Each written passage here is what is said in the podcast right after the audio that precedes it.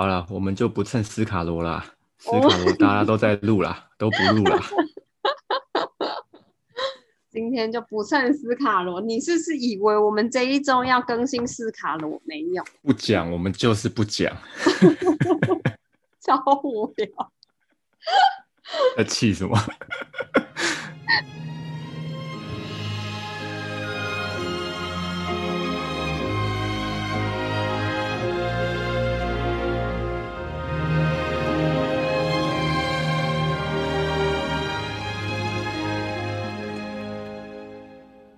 对啊，我们要先把那个前情提要提要说出来，就是有观众私讯我们说，哦，我们很早以前提到这部片，然后让他很期待。对，然后就终于要终于要上映了，我本人其实也很很期待啊。对，对，如果上映之后，我们就不讲了。哎，但是真的，网络上其实有蛮多人在讨论《斯卡罗》这部剧的。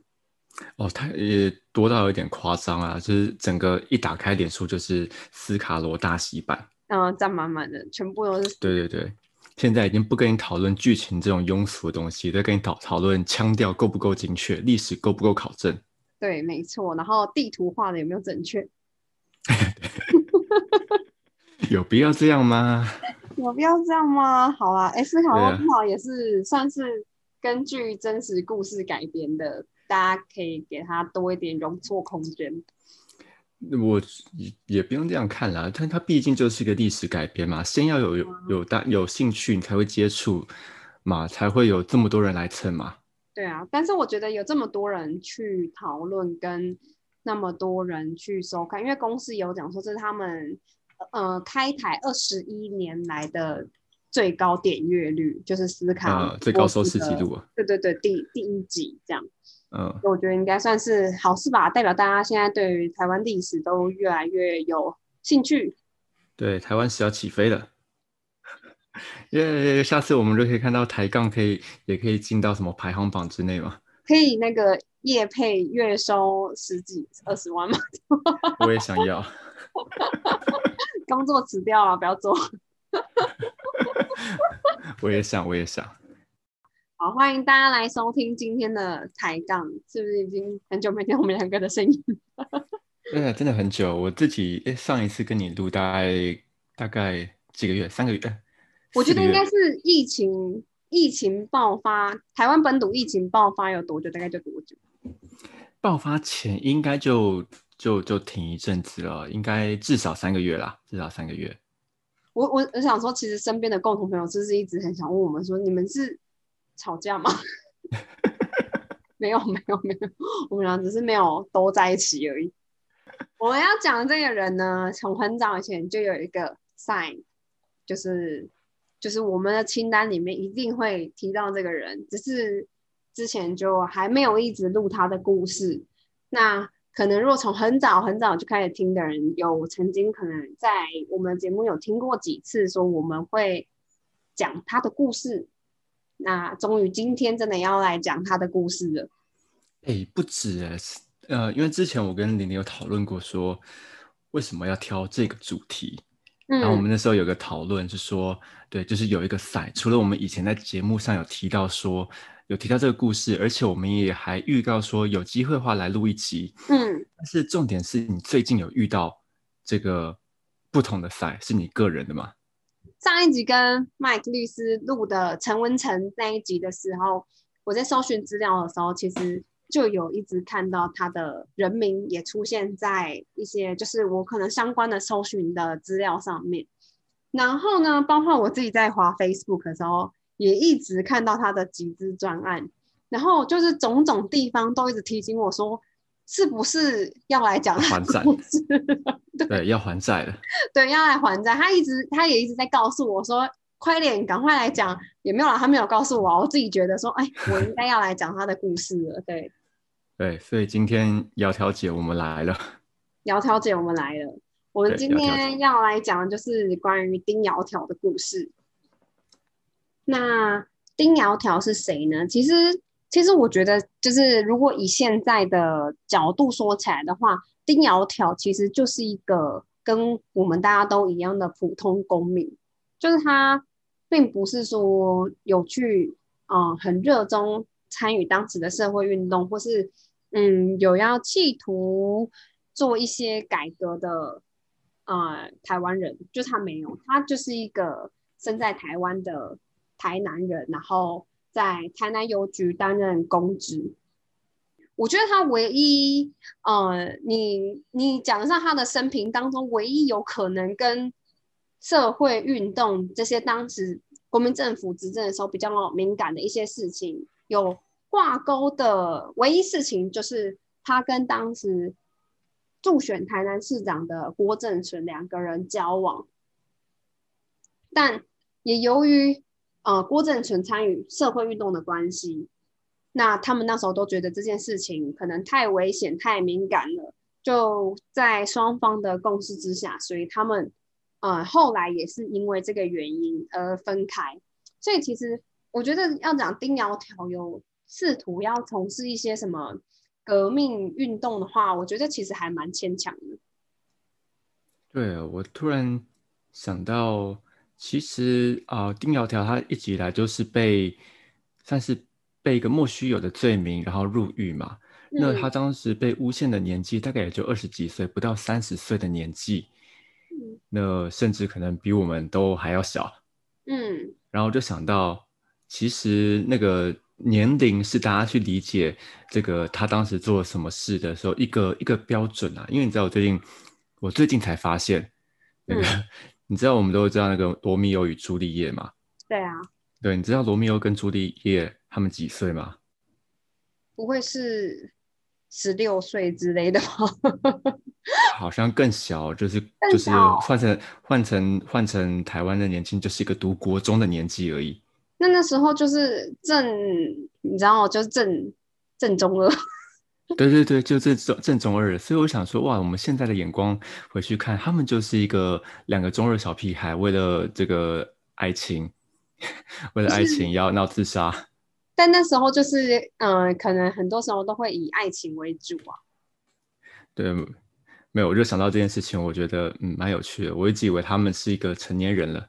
嗯哼。就他们就是一个国中生而已。对，然后丁耀草当时也是大概才二十出头岁而已，因为他嗯在台南女中毕业之后就去邮局工作，所以可能也才二十二十一、二十二之类的。嗯嗯嗯，所以其实都很年轻的年纪而已。我刚刚讲到郭正淳跟丁窈窕是他们在帮忙台南市长选举的时候认识，然后相恋的。那个年代是一九五一年，就在一九五一的前一年呢，一九五零年，就是他们颁布了戡乱时期的减速匪谍条例。那在这条这个条例里面，总共有十五条，其中有一条呢，就是给了这呃算政府或者检举的人员有一个。权利就是他们可以任意的，不能讲任意，就是他们举发之后呢，承办人员就可以得到奖金。所以在这样子的背景之下，不只是说我们原本在从事法律之外的事情有风险，你可能还要面临的是除了各种承办人员的诬告，为了谋取背后的奖金。所以也因为这样子的背景，让当时就是我们现在回头回过头来看。当时的冤案啊、错案啊，或者假案，它的档案都会比我们想象中来的多很多。嗯，那就因为这样子的背景，所以当时两个人相恋之后呢，他们就认为是我们在都是同时投身在社会运动里面，它的风险实在是太高了，所以他们就协议的分手。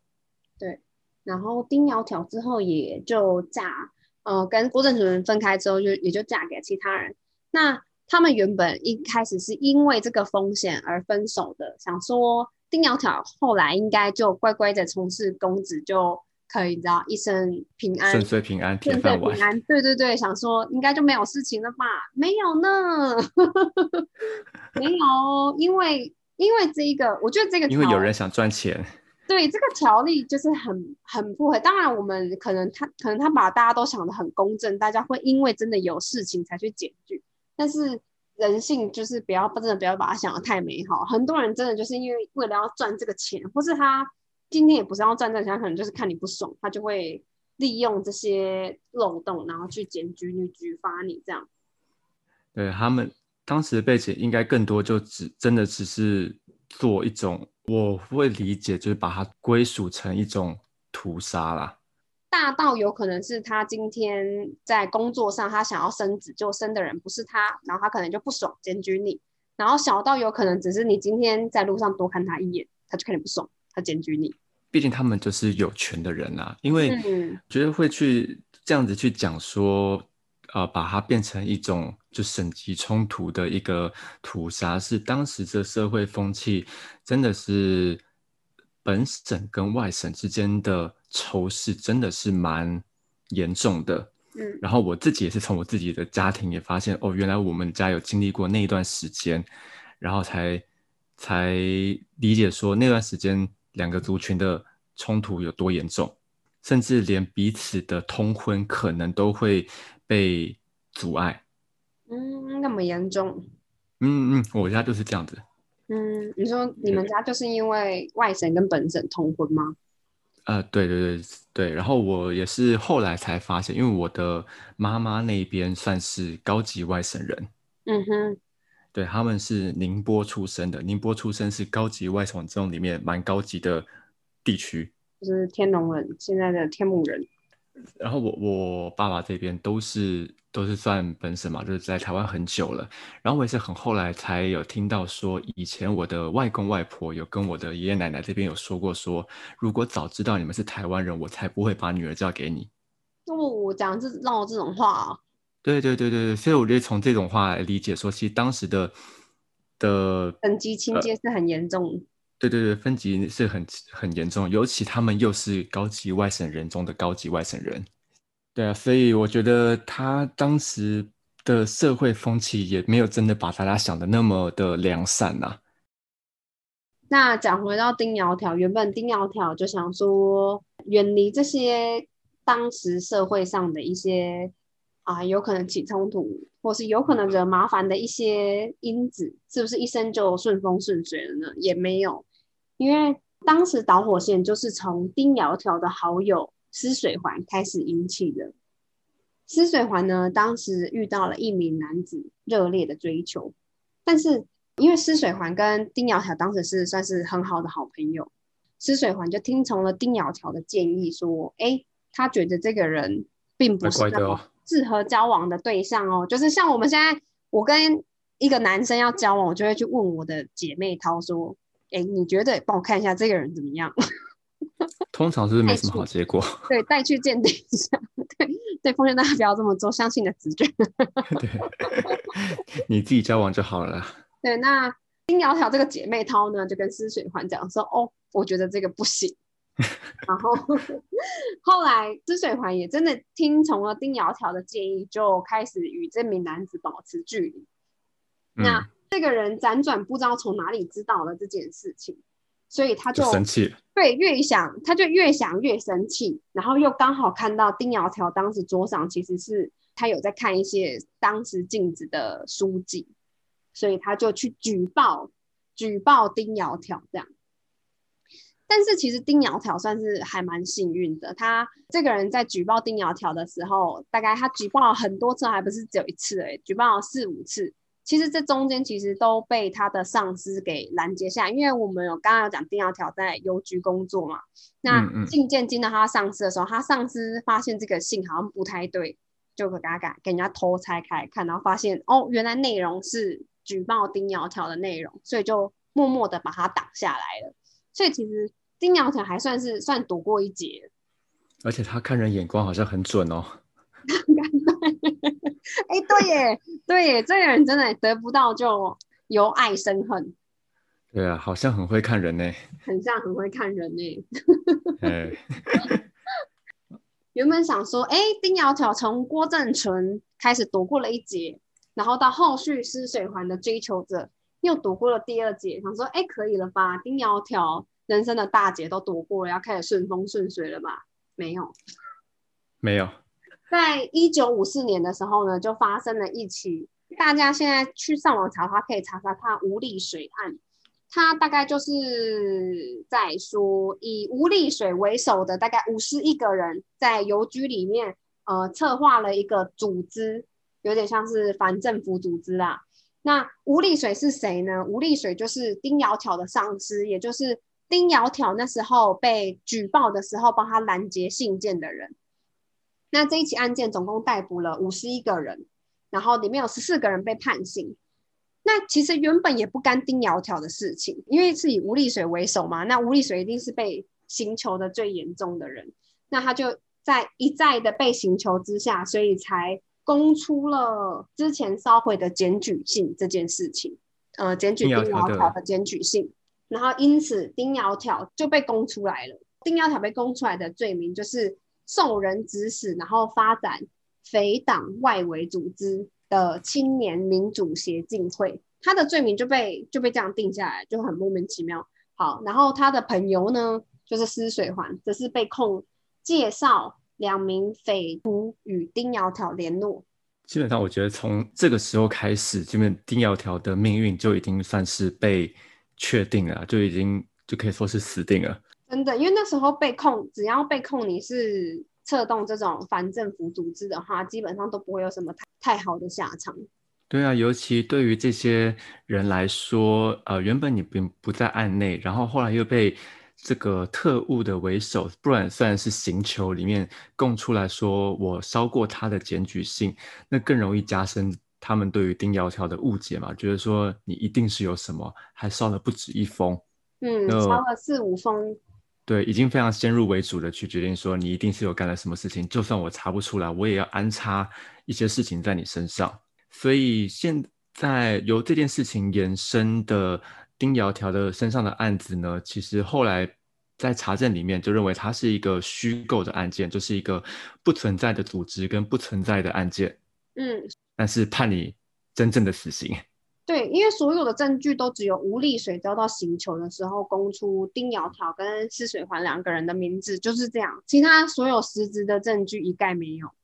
对，所以基本上从这个时候开始，从一九五四年发生这个台南市委卫的邮电支部案之后，一直到真正判窈窕丁窈窕死刑，大概这段时间都算是丁窈窕应该怎么准确讲？应该算他幸运吗？还是算他不幸？我觉得不管怎样都算是不幸运吧。对，应该也算不幸吧。然后其实当时丁窈窕被捕入狱的时候，其实他真的蛮，我觉得他真的蛮蛮可怜的，因为他那时候已经怀有身孕了，而且他是在狱中产下他的女儿的。虽然跟这个实际的案件，呃，跟定窈窕这个不太相关啦，就是你有没有看过那种，呃，就是他们在讲说白色恐怖的时期，他们怎么去寻求，呃，刑刑求女性。的图画书，你有看过那个吗？我有看过一个很残忍的，然后如果大家有看过《风声》吗？《风声》这部电影里面也有，我记得好像有做出来，印象中啊，就是他们会，我看过一个是用麻绳，粗麻绳，不是我们在在捆那种绑礼物的那种细麻绳，不是，大概可能比比我们的手臂还要粗的那种粗麻绳，横挂在房间的两侧。他就把女生架上去，跨坐在那个麻绳上面，可能两个人就架着，然后狂撸你的下体，这样撸到你的下体就血肉模糊，分不出来是什么器官。对对对，你看到那个画册应该跟我看到是同一个。我那个我当时是去秋惠文库，然后有看到那一本算是小画册，然后看其实里面里面有有一些里面的图，里面就有讲到这个。然后就除了像这种之外，一般可能比较常听到的，比如说像歌乳啊，或是其他的里面，它都有画出来。但是最让人起鸡皮疙瘩，就是像你刚刚说那种，就是麻绳上面去磨。嗯，对，我就想说，哇，不管丁窈窕，他也是在那个时代，那他会不会也经历过，或是看过别人经历过这类的事情吗？对啊，好像蛮有机会的。嗯。因为我没有办法想象要怎么样在狱中生下一个生下小 baby，就是光这件事我都觉得听起来好绝望。嗯，当时丁窈窕是就是怀孕嘛，然后在狱中就产下一个女生小女婴，而且蛮巧的是丁窈窕也在狱中遇到当时她的无缘的前男友郭正英，因为郭正英当时也被以叛乱罪逮捕。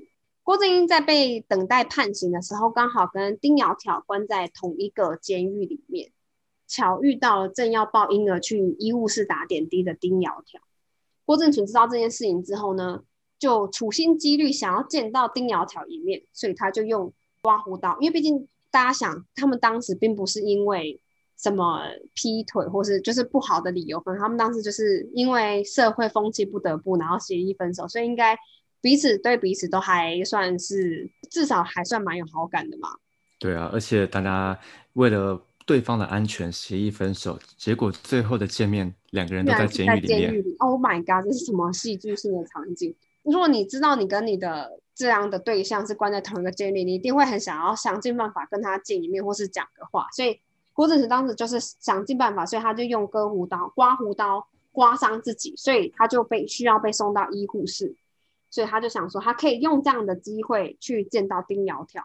然后他也真的见到了丁窈窕，自己知道他自己一定是被应该就是被判死刑的啦，所以他就对郭正淳表示说，他明天会在放风筝的树下放置一个当时新乐园的香烟盒，然后里面会放一些他想要对郭正淳讲的话。郭正淳也真的依约，然后明天去树底下找到丁窈窕放置的香烟盒，里面有一段丁窈窕写的话，以及丁窈窕的一撮头发。那在一九五六年，当时大家在监狱中的死刑犯很长，就是会被叫名字，然后叫去叫出去，大家就知道这个人应该就是要去赴死刑了。我们刚才讲过，说丁窈窕其实是在狱中生下女儿，他女儿其实在狱中待很久，待到我记得好像两岁。嗯嗯，所以其实。他女儿大概也都知道狱中发生的这些事情，就是可能常常看人家被叫出去，然后就没有再回来过了。两岁的时候，其实我觉得算是稍微都蛮懂事的。两岁，我想他应该也是在那样子的环境不得不吧。就我觉得应该也是比一般的小孩更加能判断一些事情。嗯嗯嗯。那当时丁窈窕是被以特别接见的理由带出监狱。然后大家本来想说，哎，那应该不是要被抓去枪决，所以他丁家桥本来想要带着女儿一起去，就殊不知走到监狱的门口的时候，就被狱卒强迫他们两个要分开。那他女儿也看过很多监狱里的犯人被叫出去之后就再也没回来过，所以他女儿就很紧张，内心隐隐约约应该知道他妈妈这一次跟他分开之后，可能就。再也见不到面，所以他妈他女儿非常的激动，然后激动到就是大家都没有办法把她分开，甚至还把她妈妈就是丁窈窕头发扯下来，然后但是最后还是被狱警分开了。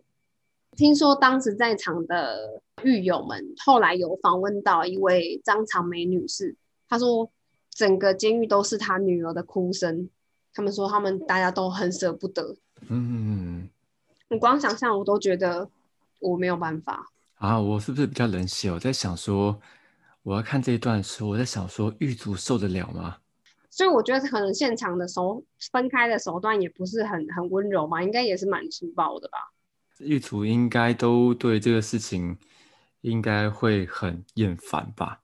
我觉得可能是因为这样，那也有可能旁边的狱友就会出来帮忙，把他们两个分开，对对，因为毕竟可能也不想要小朋友受伤害。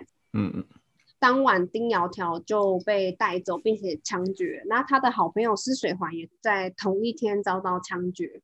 丁窈窕枪决的那一年才二十八岁而已。而且我觉得最奇妙的地方就是，如果大家去呃去 Google 丁窈窕的话，不晓得为什么网络上都会把丁窈窕的处决照片贴出来。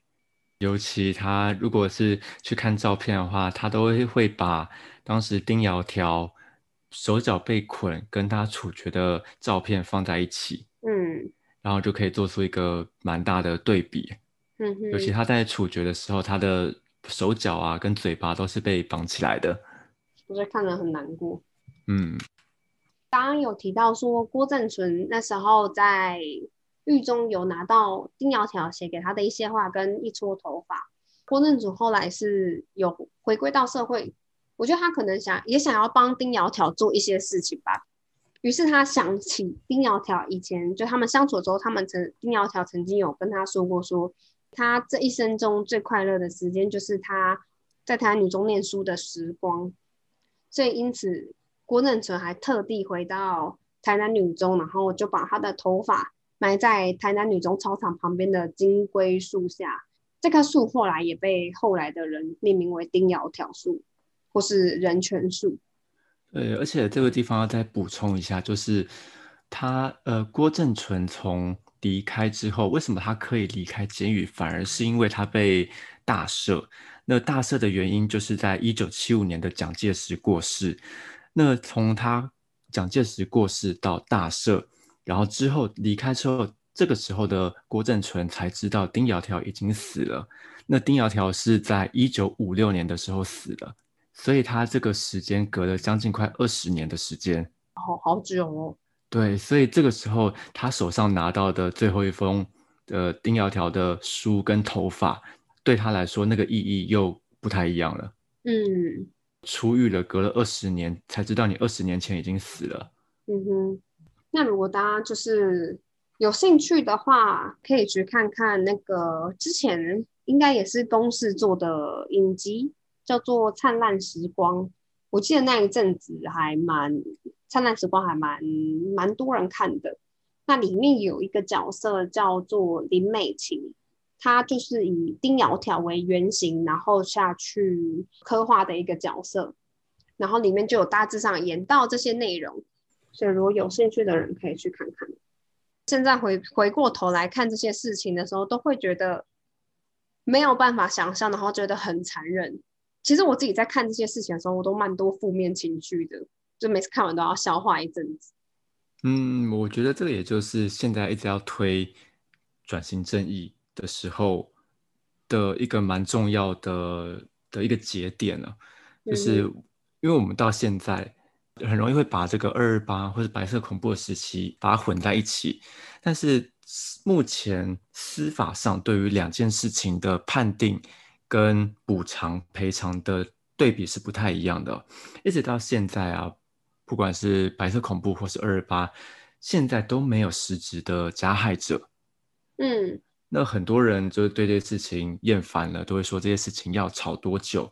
大概就是要吵到大家有一个交代为止。对，就是因为没有交代，所以每一年都会不断的被提出来，认为说我们需要的就是一个。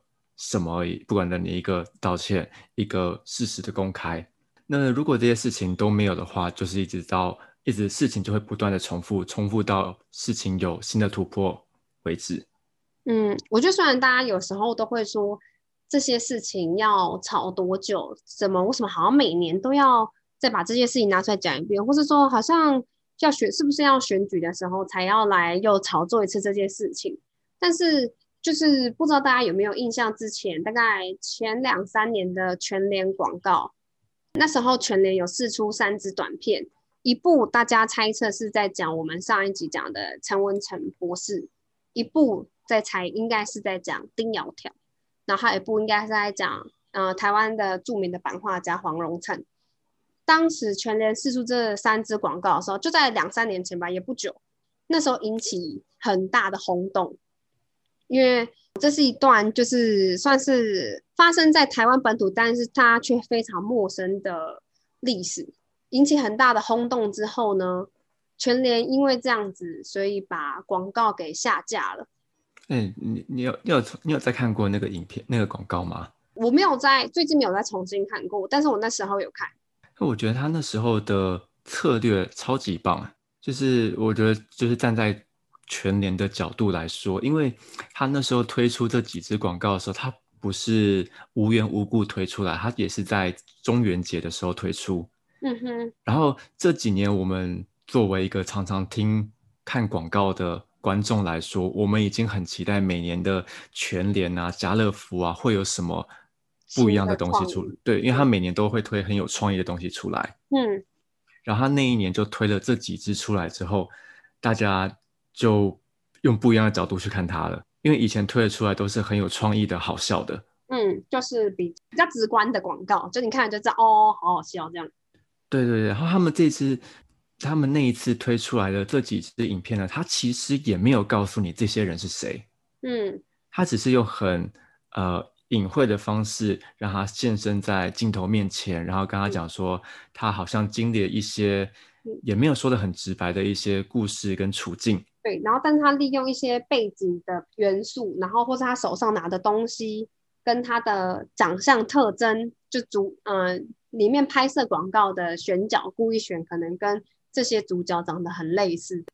对，就是如果不事后回来回推的话，其实他们做的，就算他们真的做这些影射，也真的是做到非常隐晦。嗯，如果他们没有那样子的身份去讲这些话，也都成立。嗯，然后那时候我记得全联还有为了这些主角们，然后设立 Facebook 账号。哎，真的吗？对他们那时候还有为他设一个 Facebook 账号，然后所以你还看得到他的。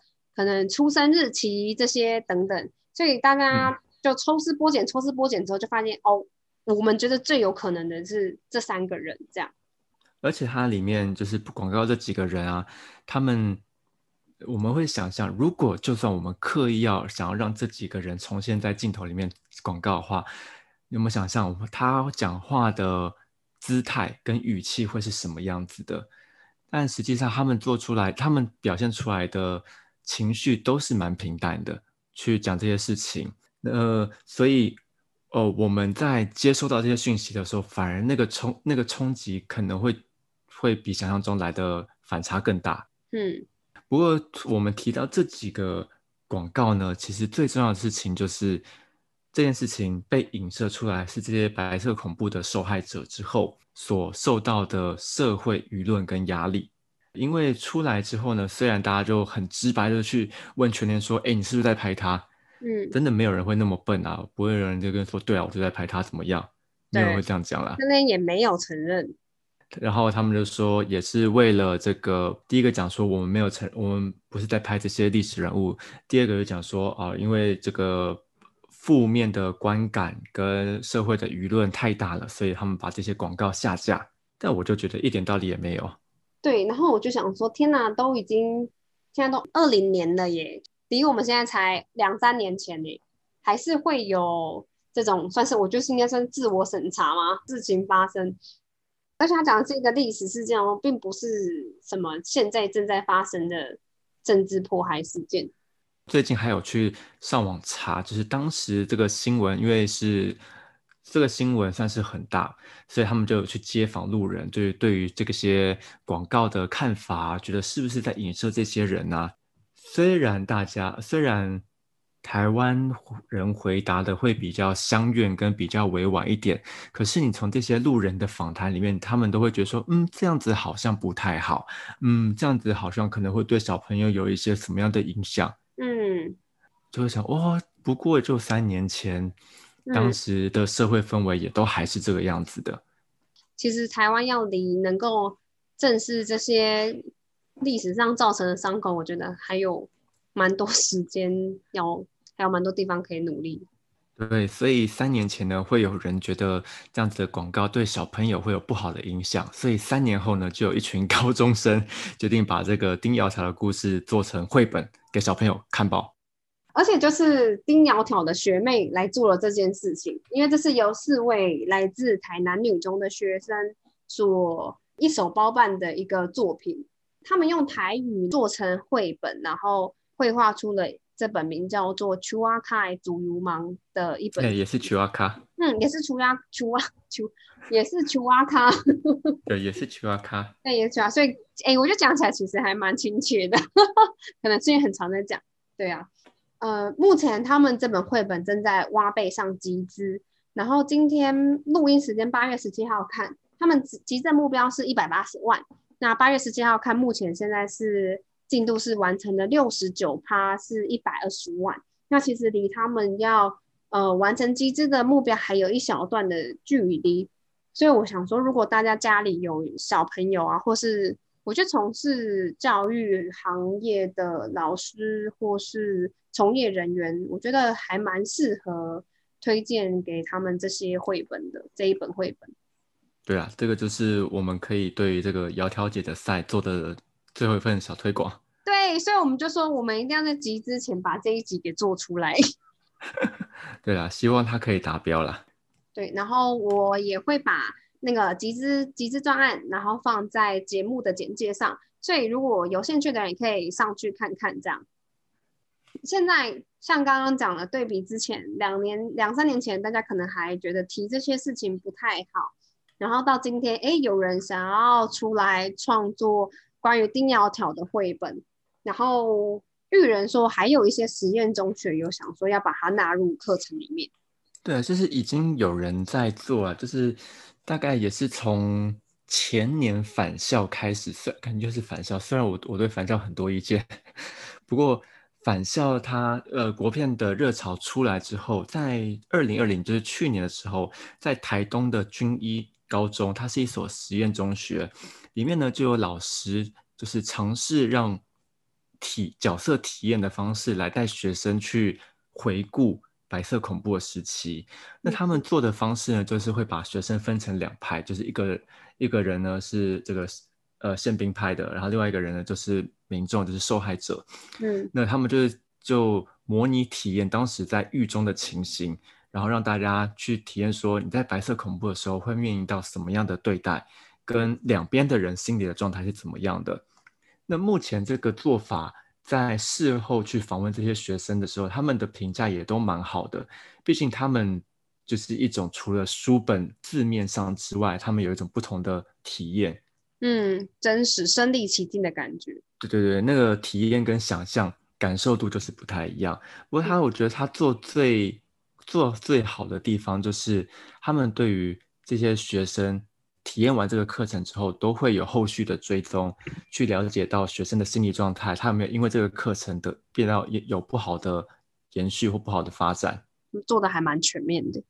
对啊，对啊，所以我觉得，我觉得，呃，有有这样子的实验中学愿意这样做，好像一方面看好像很突出，好像蛮这个做法很好；另外一方面，也就是反映出现在的一般学校。其实都还没有办法接受这样子的课程，我们都在同温层里面想说，哎，大家的思想都已经很开放了，没有哎，三年前的全联广告，去年的实验中学，包括刚刚有讲的，像那个灿烂时光，灿烂时光也是一七年的影集而已吧，我记得。